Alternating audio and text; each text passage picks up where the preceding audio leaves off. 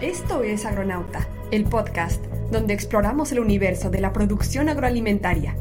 Descubriremos herramientas para resolver los grandes retos que nos depara el futuro. Agronegocios eficientes, agrotecnología con imaginación, autoproducción en comunidades interconectadas, un mundo que busca la soberanía alimentaria. Acompáñenos en este viaje a las inmensidades de la innovación agrícola.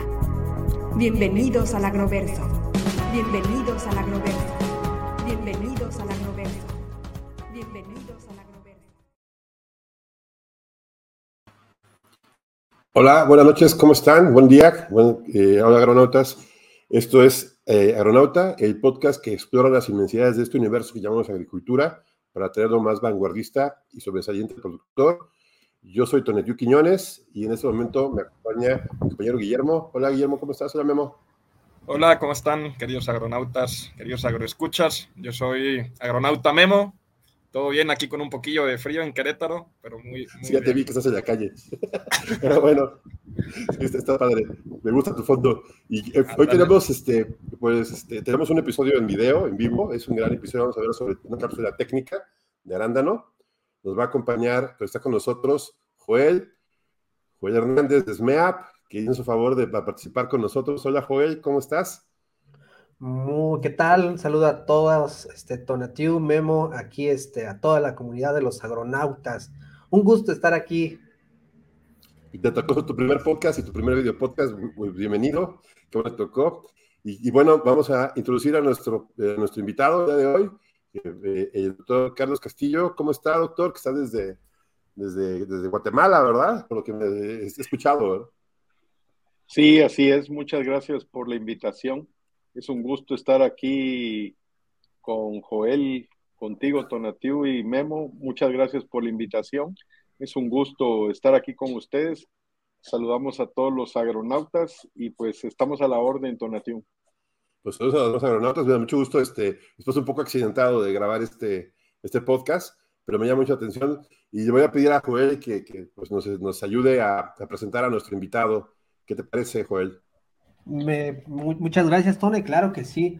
Pues eh, eh, estamos muy gustosos de, esta, de este episodio porque nos va a estar acompañando el doctor Carlos Estuardo Castillo Chacón, eh, que les vamos a platicar un poquito de su trayectoria. Es, fue, bueno, es ingeniero agrónomo por la Universidad de San Carlos de Guatemala, con una maestría en nutrición y en fisiología vegetal por el Tecnológico de Monterrey. Después concluyó un doctorado en nutrición vegetal por el Centro de Investigación y Desarrollo Tecnológico de Yokohama, en Japón. Ha sido director de diversas agrícolas en, producciones de, berries y otros cultivos. También se ha desarrollado como investigador en Colombia, Ecuador, Costa Rica, México y estoy seguro que más países que no estoy nombrando. Eh, y se ha centrado eh, la mayor parte en temas de nutrición de cultivos. Eh, por estos últimos años se ha dedicado a asesorar instituciones académicas, privadas, así como empresas agrícolas en temas de nutrición, principalmente en los cultivos de zarzamora, frambuesa y arándano, aunque igual platicando con el doctor luego nos, nos comenta de que ha estado trabajando en, en cultivos de plátano y, y más. Ponente en más de 45 eventos a nivel internacional, Guatemala, Costa Rica, México, Estados Unidos, Colombia, Brasil, Chile, Venezuela, Honduras y Belice. Eh, y bueno, incluso este, bueno, es un amplio eh, currículum que trae aquí el, que nos está acompañando el día de hoy, el doctor Carlos Castillo. Incluso ahorita que se encuentra en Guatemala, le, comentaba yo a Tono hace unos, unas horas, decía es que el doctor se la pasa viajando este, tres cuartas partes del año y, un cuarto del año se la pasa aquí en México. Doctor, nada más así de rápido, ahorita, ¿cuántas hectáreas más o menos está asesorando? ¿Y en qué país? Unas, unas 15 mil entre México, Perú, Portugal y Guatemala. Bueno, pues entonces va a estar muy nutrido lo que hablemos hoy. Pues adelante, adelante. Pues na- nada más este, es un poquito lo que está, casi un país, yo. Y, y creo que el motivo de, de- de trabajo de esto, lo que estamos viendo ahorita, eh, por lo que nos le pedimos ayuda al doctor Castillo, es, tenemos pendiente esta cápsula de arándano eh, con Memo, y pues yo creo que podemos empezar, ya que nos presentamos al doctor, pues empezamos por la siguiente parte, ¿no? Eh, en general, yo creo que voy a abrir la primera pregunta, Memo. Este, ¿Qué te parece? Este, voy a preguntar al doctor, ¿cómo usted cómo ve cómo está el panorama actual de la producción de, eh, arándanos en México y el mundo? ¿Cómo, cómo, cómo, cómo, ve, cómo, está, cómo está avanzando? Mira, eh, Tonatiu, hay cosas muy interesantes. El mercado no para. Eh, a nivel internacional, los grandes jugadores son China, pero China es el mayor productor, ya desplazó a Estados Unidos, pero no tiene cómo exportar, no exporta, todo lo consume.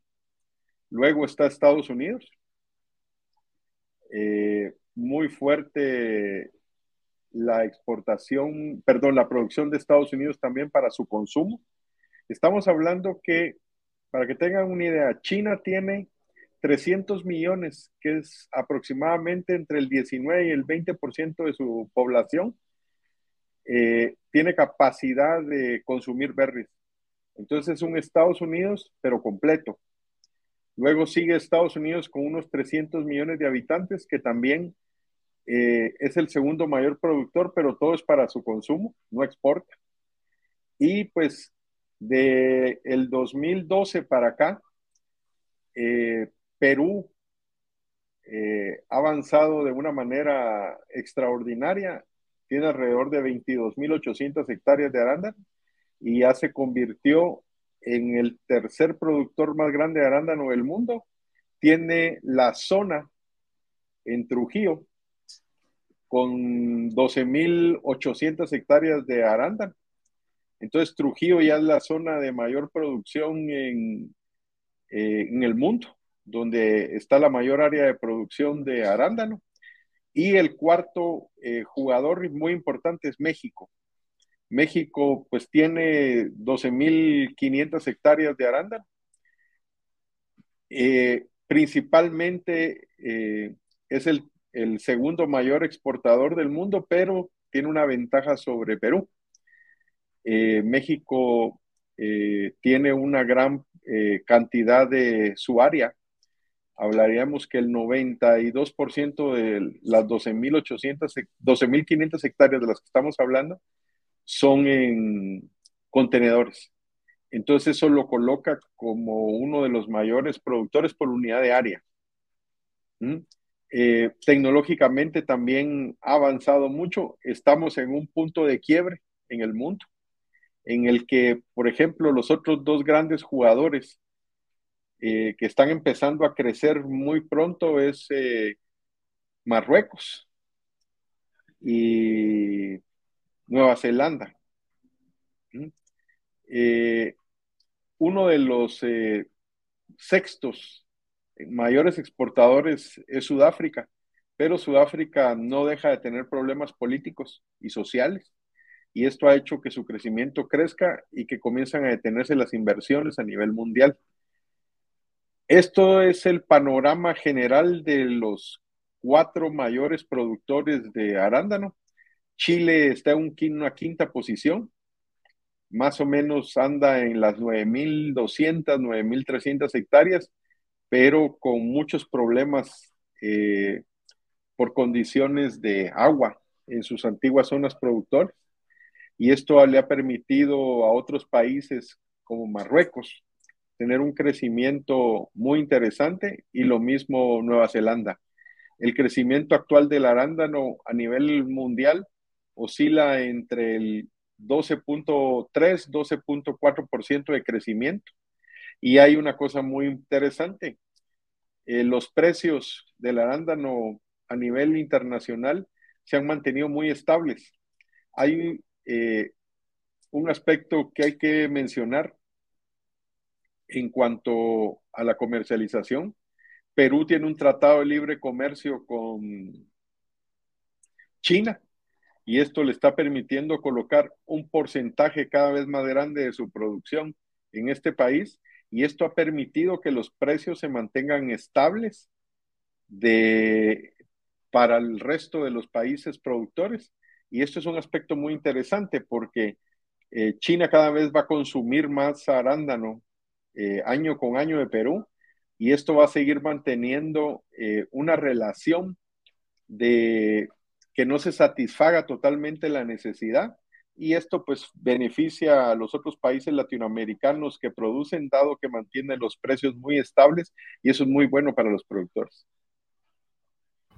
Bastante interesante y dinámico y, qué bueno que México participa dentro del, top 5 y, pues bien, ahora que ya tocamos el tema del panorama, de la comercialización, quiénes son los principales productores, exportadores, eh, podemos pasar a platicar sobre el cultivo como tal, cuáles serían las particularidades que usted le ve al arándano en comparación con las otras berries, ¿no? Estamos hablando que también es un cultivo perenne, pero ¿cuál sería a lo mejor el ciclo comercial de un arándano? ¿Cuál es la diferencia del ciclo en México, en Perú, en los otros países, China, Estados Unidos?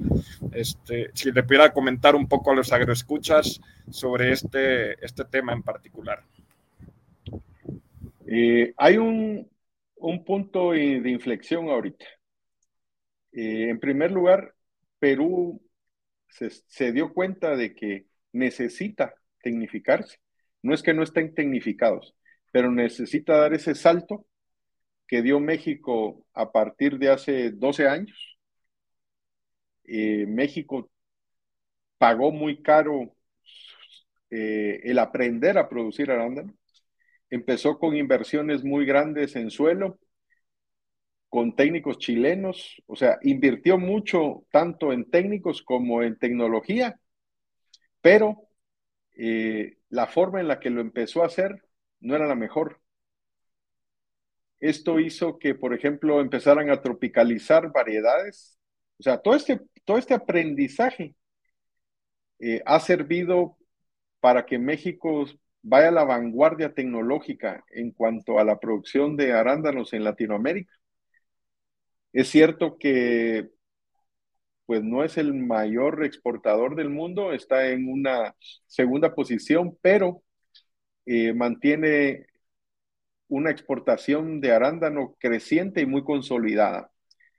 Esto ha sido eh, un proceso de 12 años en el cual se dio cuenta que perdió grandes inversiones, pagó eh, su derecho de piso y actualmente Perú está en la misma posición. Perú está dando el salto de la producción en suelo a producir en contenedores.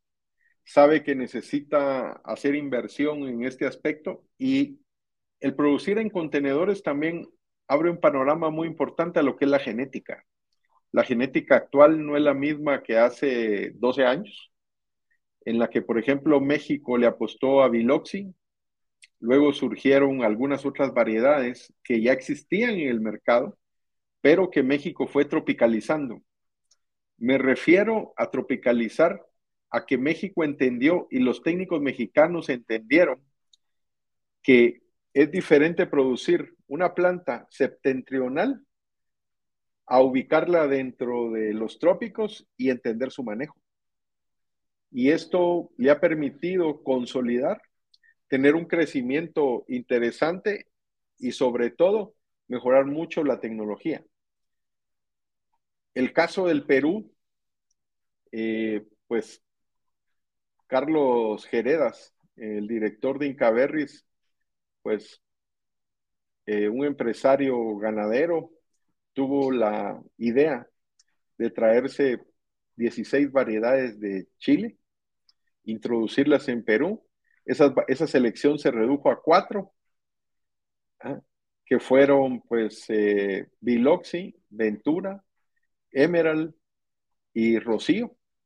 La única, las dos que, tenían eh, propietario y tuvo que pagar un royalty fue pues eh, Rocío y Emerald. Entonces empezaron a, trabajar y pues actualmente tienen una condición muy importante en el mercado, se han posicionado muy bien, tienen un tratado de libre comercio con un mercado enorme y esto eh, ha permitido que las inversiones sean más consensuadas y de mejor manera. Y muy inteligentemente es a partir de el año 2020 comienzan a hacer inversiones en México. Entonces eh, comienzan a relacionar a sus técnicos con técnicos mexicanos, se ahorran el proceso de aprendizaje y de cometer errores y se ahorran mucha inversión y ahora están listos para con genética nueva empezar a hacer un crecimiento. Les diría que ha habido en estos 10 años eh, un crecimiento muy importante, no solo en el tamaño de las inversiones, sino que también en el conocimiento tecnológico para poder eh, crecer de una manera adecuada. Muy bien, ¿no? Perfecto. Eso de la curva del aprendizaje que tenemos nosotros como mexicanos y que ahorita puede aprovechar eh, el país Perú, pues sin duda es una ventaja eh, tecnológica, como explica bien usted, Doc. Y si nos pudiera compartir a lo mejor a los agroescuchas, aquellos que alguna vez o han visto poco el arándano, ¿cuánto dura el ciclo del arándano, digamos, desde la plantación hasta, hasta la última cosecha? Eh, más o menos, ¿cómo nos puede explicar eh, cuándo son las ventanas de la cosecha, cuándo entra Perú, cuál es la diferencia con México? Por favor. Ok, mira, el desarrollo de la tecnología de la genética y el mejoramiento del paquete tecnológico, por ejemplo, eh, actualmente aquí en México ya no hay quien produzca en suelo, es muy poca la gente que produce en suelo. Eh, aprendido mucho el manejo del suelo, pero casi todas las plantaciones están en contenedores. Esto ha permitido que la unidad de área productiva sea eh, más eficiente, que las inversiones estén más dirigidas a satisfacer tanto las necesidades de producción de los agricultores, de los inversionistas, para mejorar las condiciones de productividad. Actualmente, el ciclo del arándano también, pues, sigue siendo el mismo, pero manejas más densidades, manejas variedades más productivas, manejas más tecnología en riego, manejas más tecnología en nutrición y sobre todo, pues eh, hay un factor muy importante que la genética no ha dejado de evolucionar. De ahí que, por ejemplo, actualmente eh, México cuenta con pues, las mejores empresas en generación de genética. Eh, de aquí que tanto empresas dedicadas al desarrollo de genética como es Fall Creek y Planasa, tienen un buen cartel de variedades. Eh, se menciona mucho por el, por el lado de Planasa, eh, Madeiras. He tenido la oportunidad de verlas desarrollarse desde que empezaron.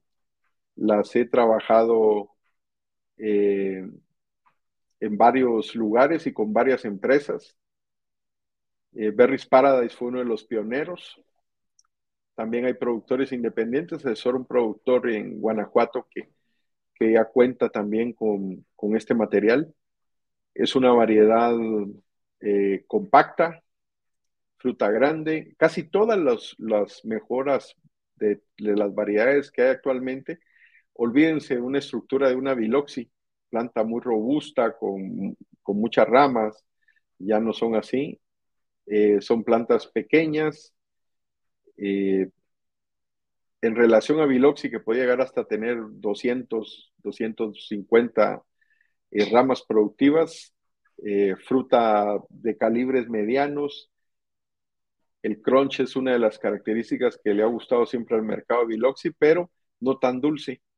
Actualmente una variedad como Madeiras tiene una fruta grande, muy buen sabor, dulce, muy buen bloom y un porte más pequeño, con ramas productivas que pueden emitir de 18 hasta 25 yemas por tallo, con eh, 8 hasta 14 flores por yema, con un fruto de 2 gramos hacia arriba, calibre de 18 milímetros también para arriba. Ahí estamos hablando ya de actualmente la genética son jumbos. Si comparamos Madeira con Pop, Pop también es una planta compacta con una cantidad de tallos, un poquito más tallos, hace un poquito más de eh, masa foliar, pero no es tan exagerada. Si Madeira anda en 40, 50, Pop anda de 50 a 70, pero también eh, con cargadores que emiten 15, 20 yemas por, por rama, con 9 a 15 frutos también por, eh, por yema. También es un eh, es una planta que produce una calidad de fruta muy interesante. Eh, concentra más cosecha. Esa es una característica muy interesante de Pop. También hemos tenido la, la oportunidad de Berries Paradise es uno de, de, los que ha invertido en adquirir variedades. Es una de las empresas que ha, eh, estado muy pendiente del desarrollo de las nuevas variedades y se ha acercado a las empresas, pero recordemos también que Driscoll eh, le apuesta mucho a la genética. Entonces, por ejemplo, ahorita Driscoll tiene Reginas y, y Dupri. Regina es eh, una variedad de hoja más lanceolada, más larga, pero también es una planta compacta, eh, de las mismas características de madeiras y pop. Eh, no crece mucho, entre los 70 al metro de altura, sin muchos tallos, 40, 50 tallos, pero también una fruta de calibre 18 para arriba, con un bloom espectacular y muy buen sabor. De ahí, por ejemplo, eh, otro jugador importante es eh, Hortifruit. ¿Ah? También ha desarrollado variedades, la reina de las variedades en cuanto a dulzura sigue siendo Rocío. ¿Ah? Eh, es una variedad espectacular, un porte un poco más grande que, que, las otras, es una variedad con más años, pero la fruta es espectacular, un sabor muy interesante, eh, muy dulce. Hablemos de que la mayoría de las variedades andan entre 12 eh, de Brix, de 10 a 12 de Brix. Rocío fácilmente puede alcanzar 13, 14 de Brix. Entonces la hace muy interesante. Fruta un poco más pequeña, sí da calibre 18, 19, 20, pero no da pues los jumbos que dan estas nuevas variedades de las que hemos estado hablando. De ahí, por ejemplo, Dol tiene Primadonna y tiene New Chaser.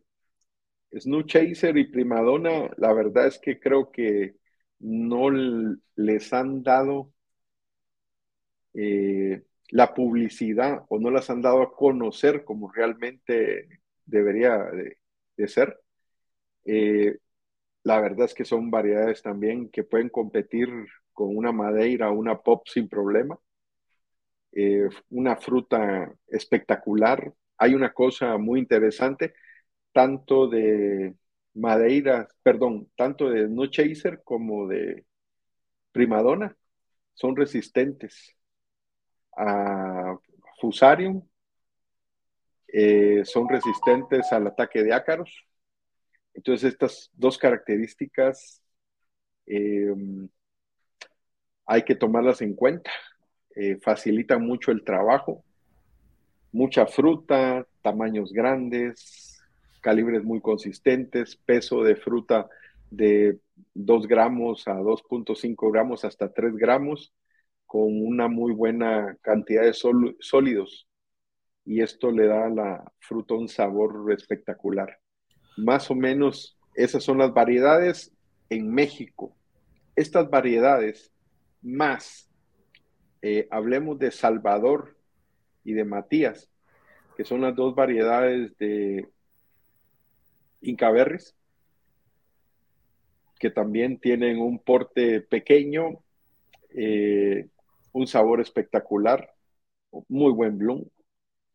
Eh, plantas que tienen la capacidad de emitir unos 40, 35 tallos, pero con 20 a 25 yemas, con 9 a 12 flores por yema, una fruta con un bloom increíble y pues eh, un sabor muy importante. Cuando hablamos del bloom, es una de las eh, principales características que exige el mercado. Ustedes han visto que el arándano tiene eh, un, una como, un como polvo. Como cera. Como, va, es una, es una cera. De hecho, proviene de una cera que se llama proína. También las uvas, fíjense, en las uvas se nota mucho en la, en la uva verde y en la uva negra. También tiene esta condición y es, eh, se origina de una cera que se llama proína.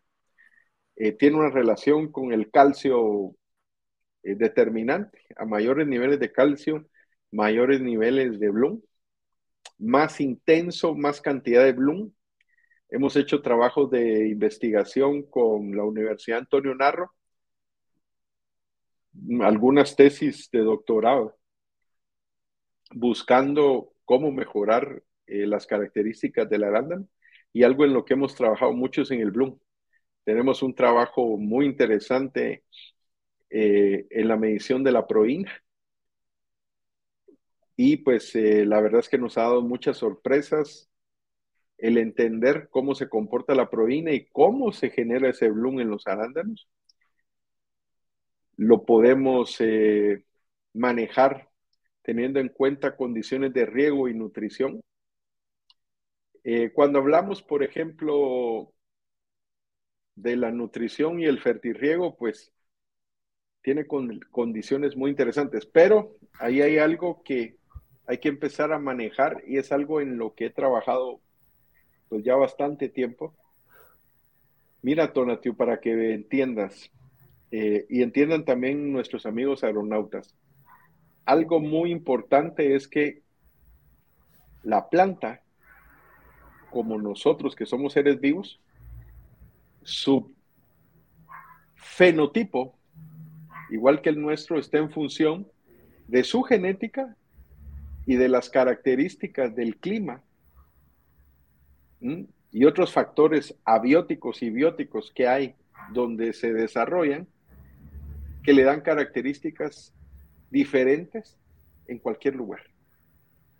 Y, por ejemplo, Doc, ahí este, el tema de, de está hablando usted de cómo, cómo come y regresando al tema, tema, del arándano. En el arándano, eh, supongo que muy diferente es cómo se riega, ¿no? y cómo, cómo se riega y cómo se nutre, cómo se le ponen cosas, cómo se le dan los famosísimos eh, hormonas o no sé qué, qué, qué, estrategia siguen los productores en estos casos para tener una, una producción de arándano más, más estable, o sea, o mejor, eh, ¿qué, es lo que hacen? Que, bueno, yo he visto que se pues, riego, obviamente, no hay nutrición, eh, casi casi las cuidan como si fueran niños de, de, de, de, clase alta, ¿no? Para que produzcan mejor. Este, ¿Cuál es la estrategia que, siguen para hacer un el, eh, el, arándano son las, son, son las fresas de, de las berries.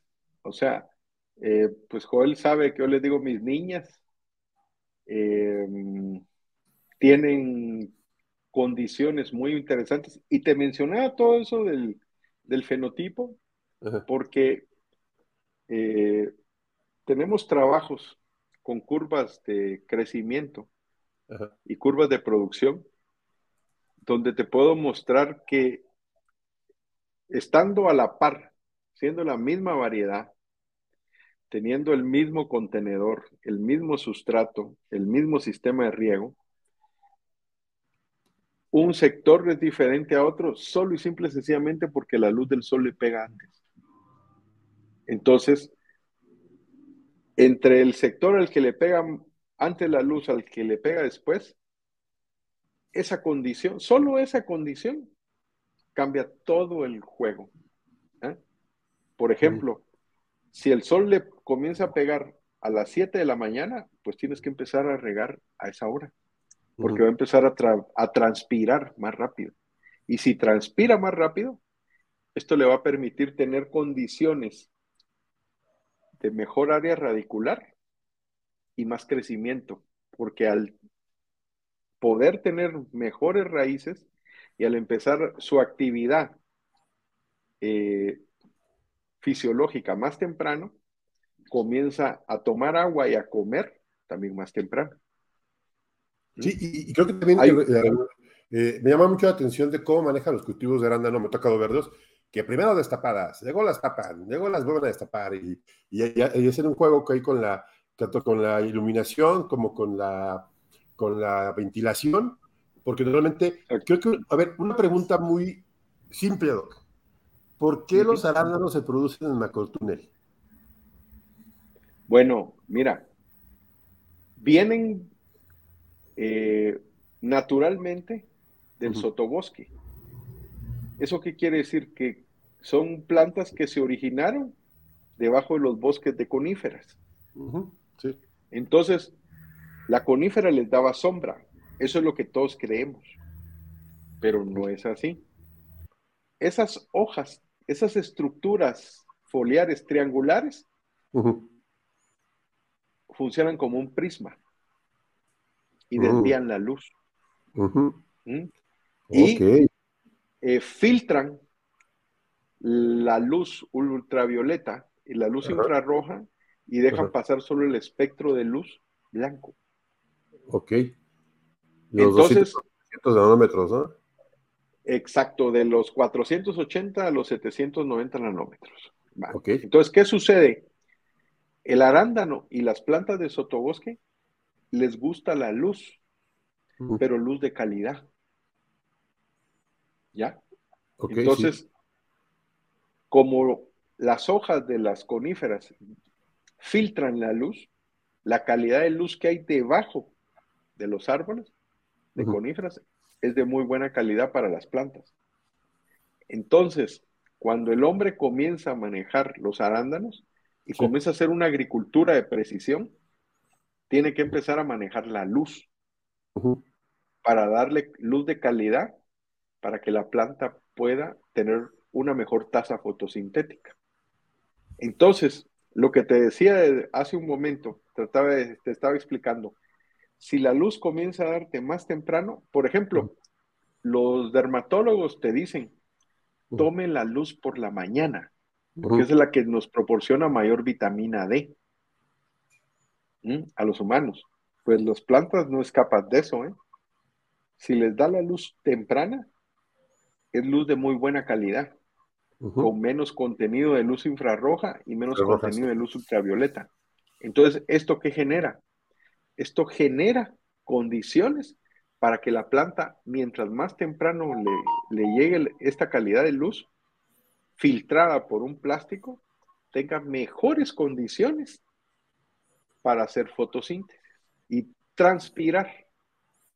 Me voy a ver un poco técnico con mi siguiente pregunta y perdón que te interrumpa, Joel, porque esto me puso, me puso los guantes de box. Doc, este, entonces la luz, la cantidad de luz que recibe la planta, en el caso de los arándanos, si pudiéramos, tuviéramos forma de medirla, el que llaman el famoso DLI, Daily Light Index, o sea, cuando la luz recibe del par, o sea, de la, luz fotosintéticamente activa, más o menos, ¿cómo tendría que ser con respecto a otras plantas? ¿Es menor? ¿Requieren menos luz? ¿Requieren más luz? ¿O requieren por etapas? No, requiere más luz. No, requiere más luz. Requiere más luz. Para que tengas una idea, que ah. tengas una idea, una rosa, una rosa anda entre los 600 y los 700 pies candela. Va. El arándano anda entre los 800 y los 950 pies candela.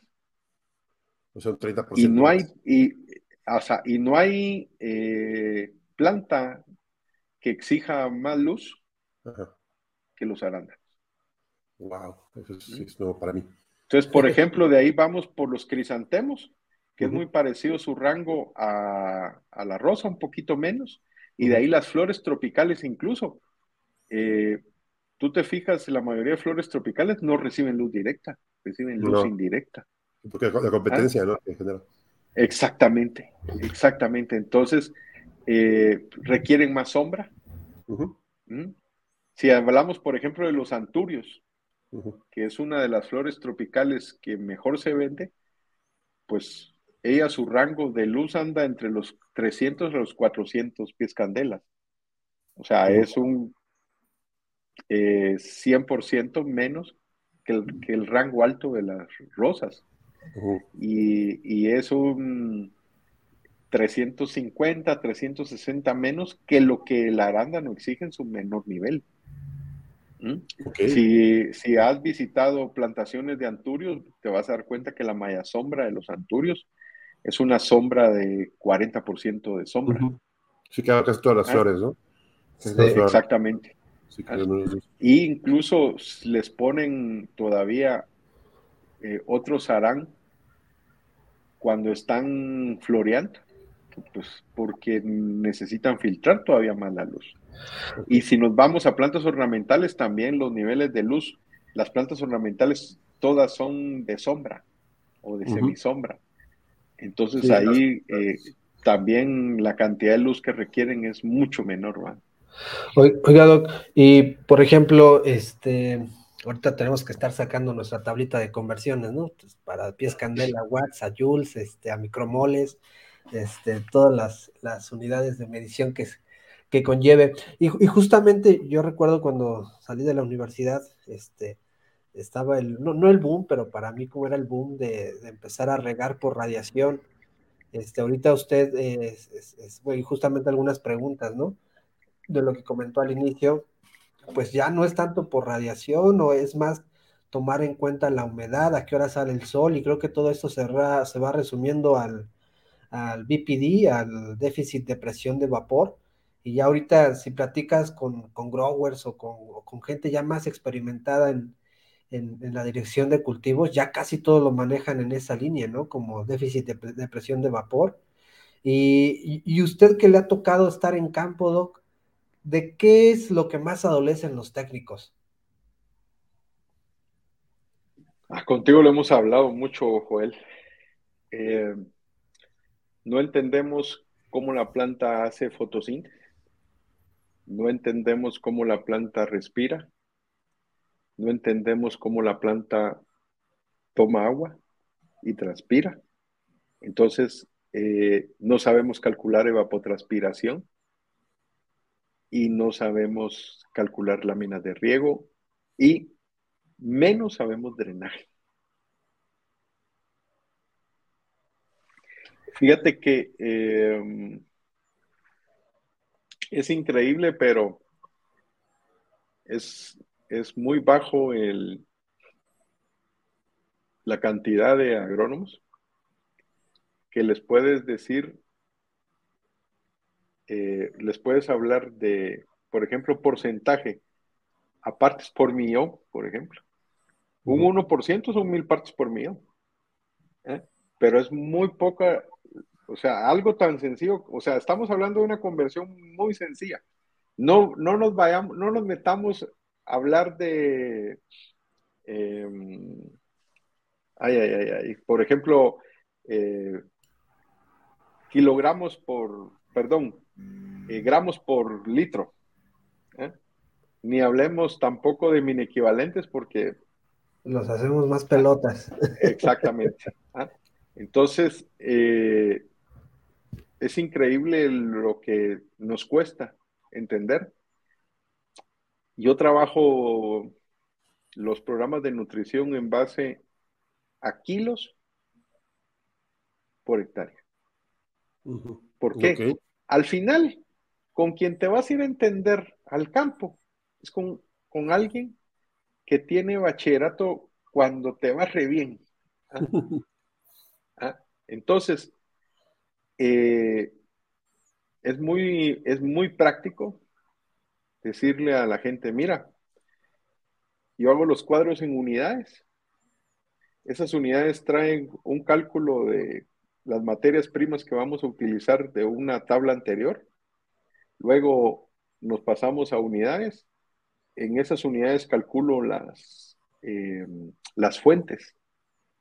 Eh, depende de la, de la fuente con la que vaya a hacer el programa de nutrición y la calidad de la fuente. Y entonces determino la conductividad eléctrica. Entonces, abajito del el programa de, de la cantidad de unidades que voy a aplicar, pongo la conductividad eléctrica. Luego eso lo transformo a, los, eh, a las fuentes que voy a utilizar para hacer el programa. Y como sí me ha tocado que ver muchas fuentes, entonces si me dicen tal marca, yo sé qué conductividades tiene ya de memoria. ¿ah? Después de muchos años, entonces ya sé si, si es Yara, si es eh, SQM, si son compus, si son, eh, etcétera, etcétera. Entonces, ya me sé de memoria la conductividad de cada fuente, la pongo, ¿eh? hago el cálculo en base a la cantidad de unidades que voy a tirar de ese fertilizante y al final eh, te puedo determinar en el programa cuántas unidades estamos tirando, con qué conductividad eléctrica y con qué pH. Y los cálculos que hago en ese cuadro pues he tenido la suerte ya de tanto hacerlos que me dicen los eh, encargados de riego que se encargan de estar haciendo las mediciones. Mire, me dice, usted dice que tiene 1.2 y es 1.2, me dice, ¿cómo le hace? Ah, pues es tanto tiempo de estar haciendo pues lo mismo y meterte de lleno hasta la formulación. O sea, me he metido de lleno a investigar cómo formulan las diferentes eh, marcas en diferentes lugares del mundo. Y te puedo decir, pues, ¿por qué no me gustan los, las fuentes chinas ah, comparadas con las rusas, que sí cumplen con los parámetros y los estándares de Europa? Entonces, una urea china, ¿qué diferencia tiene con una urea rusa o con una urea polaca? o con una americana o con una mexicana. Entonces, eso te va permitiendo hacer un manejo en el que juegas eh, con la fisiología de la planta, entendiendo qué es lo que quieres en cada momento. Pero de lo que adolecen realmente es de que no entienden cómo es la fotosíntesis, cómo es eh, lo que hablamos de la evapotranspiración y no sabemos regar más. La fase oscura y más cosas, Doc. Oiga. Ah, no, no. otra cosa, y por ejemplo, platicamos la semana pasada con, el ingeniero Eduardo Betancourt y le hacían preguntas de, que si ya se podían hacer mm, nutrición con base a capacidad de extracción del cultivo. Él mencionaba de que todavía como que falta mucha investigación en esa línea, ¿no? Realmente de evaluar, y ahorita con, todas, las, todas las variedades que nos platicó, pues no sé si haya mucha diferencia en la capacidad de extracción de cada una de las variedades, y yo creo que sí, ¿no? Porque dijo que unas son más arbustivas que otras, entonces sí tiene que ser muy distinto. ¿Cómo va esa parte? O sea, ¿sí se podrá regar por capacidad de extracción? ¿Si hay investigación? ¿No la hay? ¿O qué opina usted? Mira, pues, por ejemplo, tú eres testigo de que yo no he presentado otros trabajos que tengo con otras variedades porque, o sea, mm, no, no, no quiero levantar polémica, ¿no? porque pues entiendo que estuve involucrado en, la generación de, genética en Hortifruit, sé lo complicado y lo difícil que es, y sé lo que involucra en inversión tiempo, el pues poder decir que una variedad está lista para salir al mercado. Pues hay algo bien interesante. Fíjate que el arándano eh, es un, junto con el aguacate, porque lo estamos viendo también, estamos haciendo trabajos en aguacate y nos estamos dando cuenta que tiene un comportamiento muy similar. ¿En qué sentido? En el que la cantidad de calcio y de potasio que tienen en el momento en el que cuaja la flor, es con lo que van a terminar de formar flor abierta, perdón, flor cerrada, flor abierta, cuaje de fruta, fruta verde, fruta roja y fruta cosecha. O sea, lo que tiene de calcio y de potasio en el momento en el que cuaja la flor, con eso tiene que terminar de formar el fruto.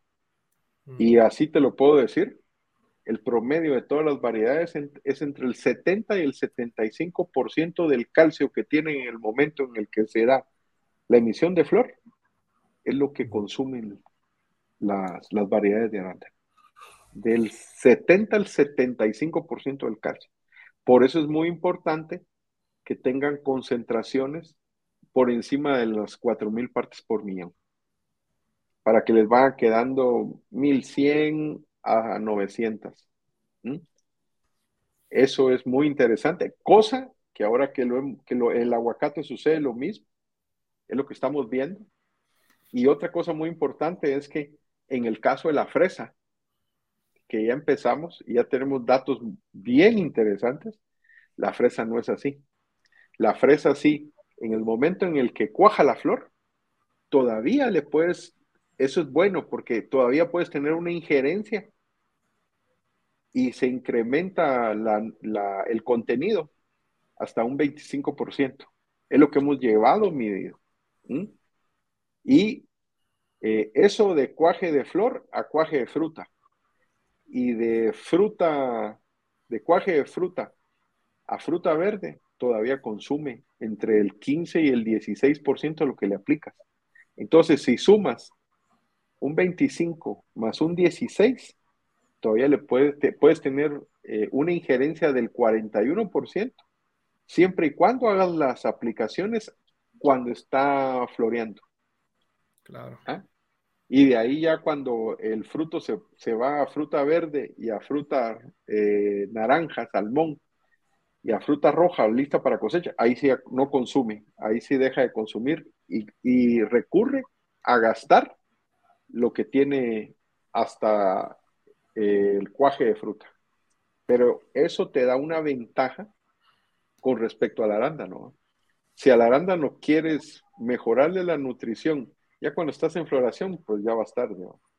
O sea, aplicar, hacer aplicaciones de calcioboro como a todo el mundo le gusta y foliares, ¿va? En el momento en el que está diferenciando, ya va a estar, ¿va? Ya. va a estar. En la, en la fresa todavía tienes esa oportunidad. Sí, dime. Ya, una, una, pregunta, eh, bueno, es que me desconecté un rato por el tema de internet, una disculpa. En el tema de arándano orgánico o, bueno, aplicaciones de fertilizantes orgánicos, acetatos, este, lixiviados de guanos de aves marinas, eh, algas, eh, ¿hay alguna, alguna recomendación en, el, en cuanto a la nutrición del arándano? ¿Hacer alguna combinación de nutrición orgánica con nutrición convencional? ¿O cómo está el tema? ¿Si está muy separado lo orgánico y lo convencional? ya no. ¿Cómo está? Ya no. Ya no. Por ejemplo, en lo orgánico, ya la roca fosfórica, por ejemplo, con cierto manejo de algas marinas, eh, aplicación de ácido fosfórico, pues ya te lo aceptan. Ok. De ahí, por ejemplo, también de manera eh, muy frecuente en lo convencional, ya utilizas roca fosfórica, pues. ¿Mm? Ya utilizas ácido fosfórico. ¿ah? Por ejemplo, utilizas eh, ácido nítrico. ¿Mm? Entonces, las algas. ¿Mm? En lo, y recuérdate una cosa, ya en lo orgánico, por ejemplo, yo sé que el guano es muy bueno, pero ya en lo orgánico no puedes usar esas fuentes.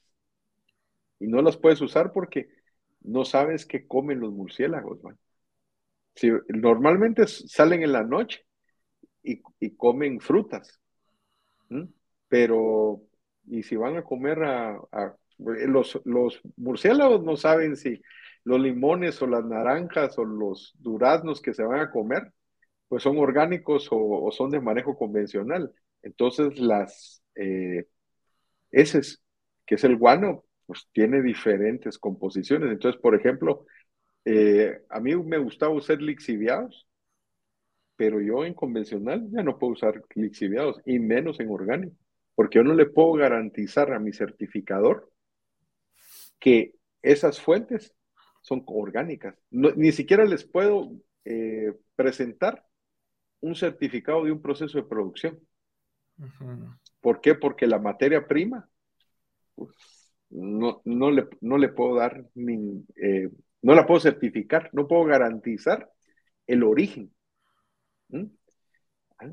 Entonces, eh, los lixiviados son, te lo digo así, los certificados, China, cuando te certifica un campo, no puedes tener residuos de poda en las calles, porque eso da eh, ocasión de acumulación de bacterias y de todo tipo de bacterias, ¿no? incluso eh, E. coli, vidrio, etcétera. Entonces, si quieres exportar para China, no puedes tener residuos. Y si vas a los campos de Perú, como es el desierto y es pura arena, ahí sacan todo el material y pues está la pura arena. E, eso les ha permitido cumplir con las condiciones para que les den los certificados para exportar fruta china, cosa que en México es muy difícil y aquí, por ejemplo, en Guatemala también, porque los suelos son diferentes, ¿no?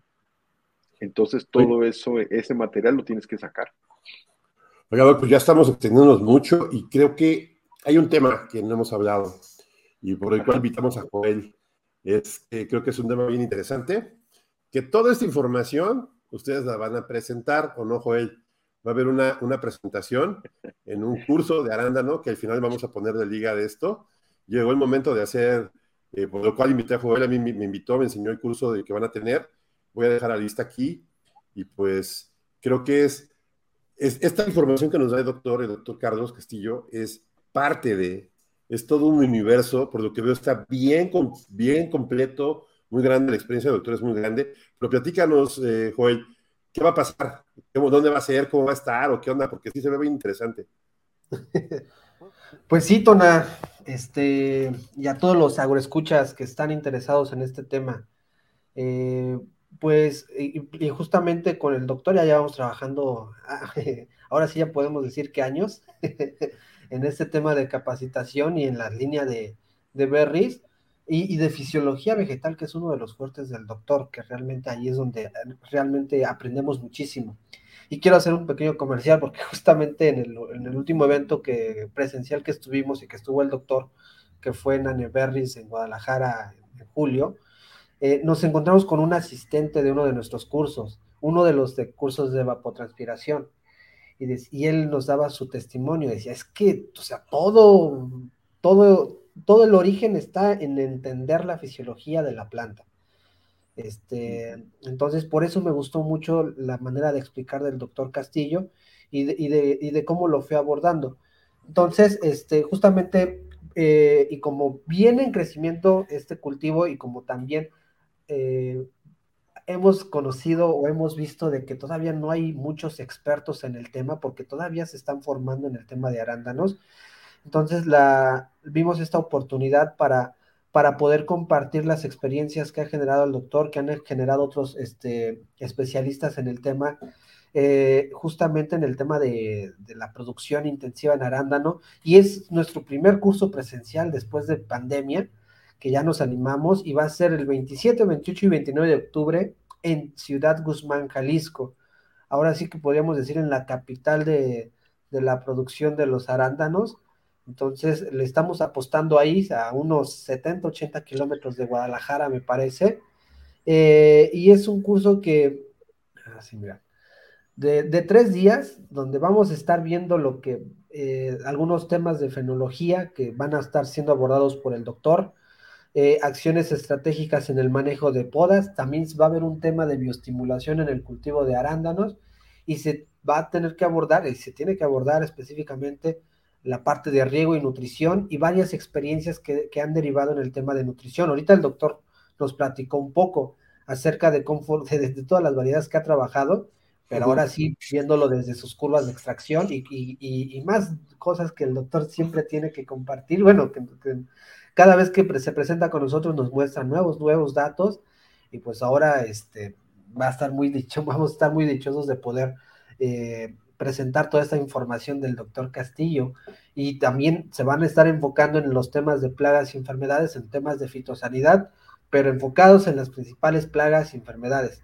Este, entonces, es un curso que está enfocado en cuatro ejes temáticos, en fisiología, en fitosanidad, en riego y nutrición. Entonces, sobre esas cuatro líneas nos vamos a ir Y bueno, y hay una visita de campo, un recorrido de campo en el cual se van a, va a estar abordando los temas también de riego, de sistemas de riego, porque platicando con los ponentes vemos que hay muchas oportunidades ahí de, de aprender de los asistentes, aunque hay muchas adolencias en esos temas, y también evaluar algunas características cualitativas de los cultivos, también hacer algunas ejemplificaciones de podas o de, de evaluaciones del cultivo realmente. Entonces, eso es lo que vamos a estar viendo en, en, Ciudad Guzmán. Ya estamos a, bueno, a unas semanas. Este, si están escuchando este, este podcast, pues vean bien la fecha porque va a ser en octubre, 27, 28 y 29 de octubre.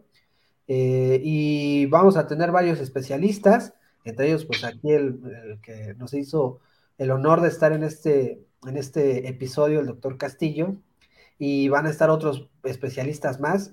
Va a estar el ingeniero José Eduardo Betancourt, que es muy reconocido en la zona, el maestro Eduardo Palma, que es especialista en fitosanidad y tiene mucha experiencia en el cultivo de arándano, y el maestro Enrique Guzmán Tellas, que él este, se está enfocando mucho en los temas de bioestimulación. Y aquí dejamos esta lámina, por si para los que nos están viendo, este, para que nos contacten ahí. Y bueno, pues este, son lugares muy limitados realmente. De hecho, para la visita de campo ya nada más quedan 30 o 25 lugares, tenemos que confirmar. Entonces son lugares muy limitados y bueno, pues esperamos ya verlos en eh, frente a frente en Ciudad Guzmán y también pues me parece que va a estar aquí también el equipo de agronautas en, en el curso, lo cual para nosotros también va a ser un honor tenerlos ahí. Sí, nos invitaron y también me, eh, con, este, con este podcast pagamos la entrada, ¿no es cierto? pero, este, pero, sí, es una por otra, pero sí es divertido. Este, y la verdad está, está muy interesante. Yo sé que esto fue, fue una probadita con el, la experiencia del doctor. Yo tenía muchas ganas de entrevistarlo desde que lo conocí, desde Neverris, que platicamos, porque lo escuché hablar sobre el tema de las berries, me parece muy interesante.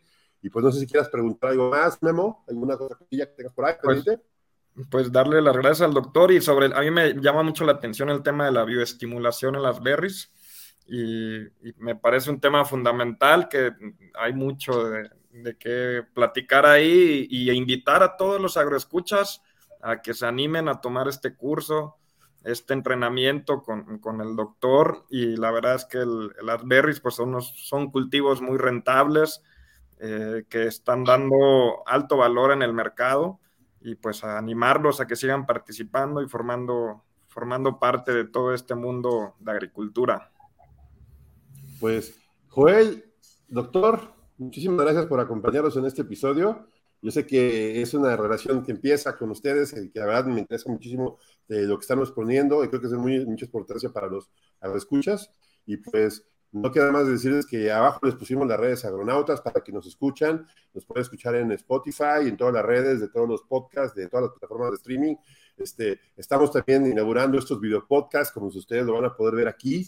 Este, estamos, este, nos pueden ver también en YouTube, que ya nos dijeron que lo pueden ver en Spotify, pues lo pueden ver en YouTube y pueden ver ahí este, este video. Este, no se olviden que nuestra página web es proi.mx y eh, Joel, nada más explícales de SMAP ¿dónde te pueden localizar? ¿Te parece? Ah, perfecto, claro que sí. En la mayoría de las redes nos pueden encontrar como SMEAP, o en algunas como SMEAP-SC. Nuestro sitio web es www.smeapmexico.org. Ustedes pónganle a Google SMEAP y les van a salir ambulancias y más cosas, pero la primera opción es somos nosotros. Entonces, este, sí, una vez me metí a Google y SMEAP en imágenes y me salieron unas ambulancias. Dije, ah, caray. Sí, sí, hay que evitar ese SEO. Entonces, pero, bueno, pues muchísimas gracias a los dos por estar con nosotros. Gracias, doctor. Muchas gracias. a la orden. Hasta luego. Muchas gracias por la invitación. Gracias por la invitación, jóvenes. Estamos a la orden. Espero que no sea la primera vez. No, no, no. Nos vemos en el curso, Doc, en octubre. Ahí estamos. Gracias. Listos. Chao.